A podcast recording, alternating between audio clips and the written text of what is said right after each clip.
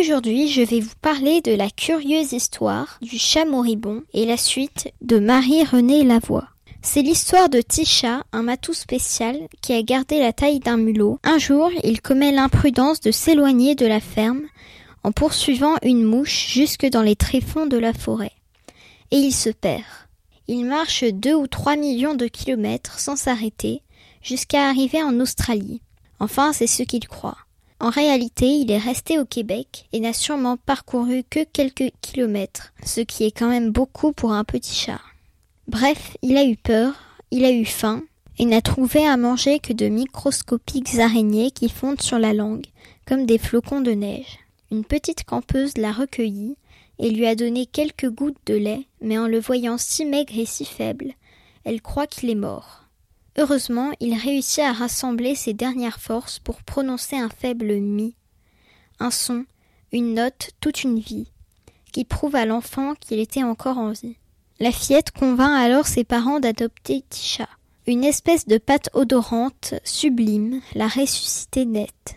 C'est du thon, a dit la petite. À partir de ce moment-là, Tisha n'a plus eu qu'à ronronner avec sa pompe qui se met en marche pour éponger les grands débordements affectifs. Le gros dur du quartier n'a pas cette chance. Ces humains l'ont abandonné et il est si amoché par les combats de la vie dehors qu'on l'appelle prémâché. L'auteur l'a dessiné comme gribouillé alors que les humains sont des bons hommes allumettes. Tisha frôle la mort plusieurs fois. Il faut dire qu'il est cardiaque et risque une crise à chaque grande émotion. Mais heureusement, les araignées, qu'il a définitivement arrêté de manger, sont toujours là pour le sauver. Elles sont organisées en super commando, l'unité spéciale d'Arachno Intervention, l'USA. Dans le tome 2, on retrouve Tisha et sa bande au moment du départ en vacances de la fillette et de ses parents. La famille retourne camper dans la forêt où Tisha a été adoptée l'année d'avant le micro-chat embarque clandestinement dans la voiture parce qu'il veut partir à la recherche de sa maman. Tout un tas d'animaux loufoques vont l'y aider.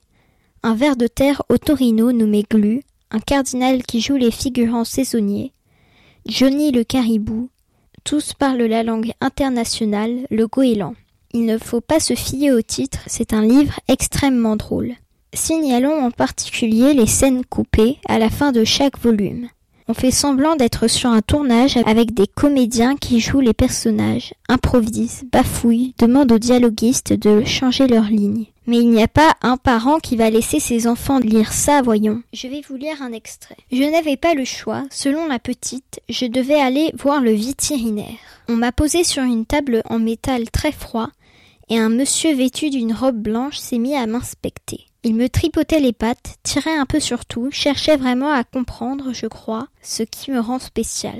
Malgré tout, je le trouvais assez gentil jusqu'à ce qu'il me plante une aiguille dans le derrière. Drôle de manière pour un soigneur de chat. Je me suis donné le droit de lui rappeler que je venais de la jungle sauvage, pour ne pas qu'il s'imagine que je n'étais qu'un petit chat ordinaire, je me suis débattu comme un lion enchaîné, sans pitié, labourant l'air et tout ce qui s'y trouvait de mes pattes griffues. Comme il m'a lâché presque aussitôt, je me suis dit que j'en avais peut-être un peu trop fait. Mais il n'avait pas l'air fâché, il continuait même de sourire. Ensuite, il a pointé des affiches clouées au mur en baragouinant des trucs que la petite me traduisait. T'as des puces, t'as des vers dans les oreilles, dans les intestins et peut-être dans le cœur. T'avais des tics, mais le docteur les a enlevés. Ce fut un très grand choc.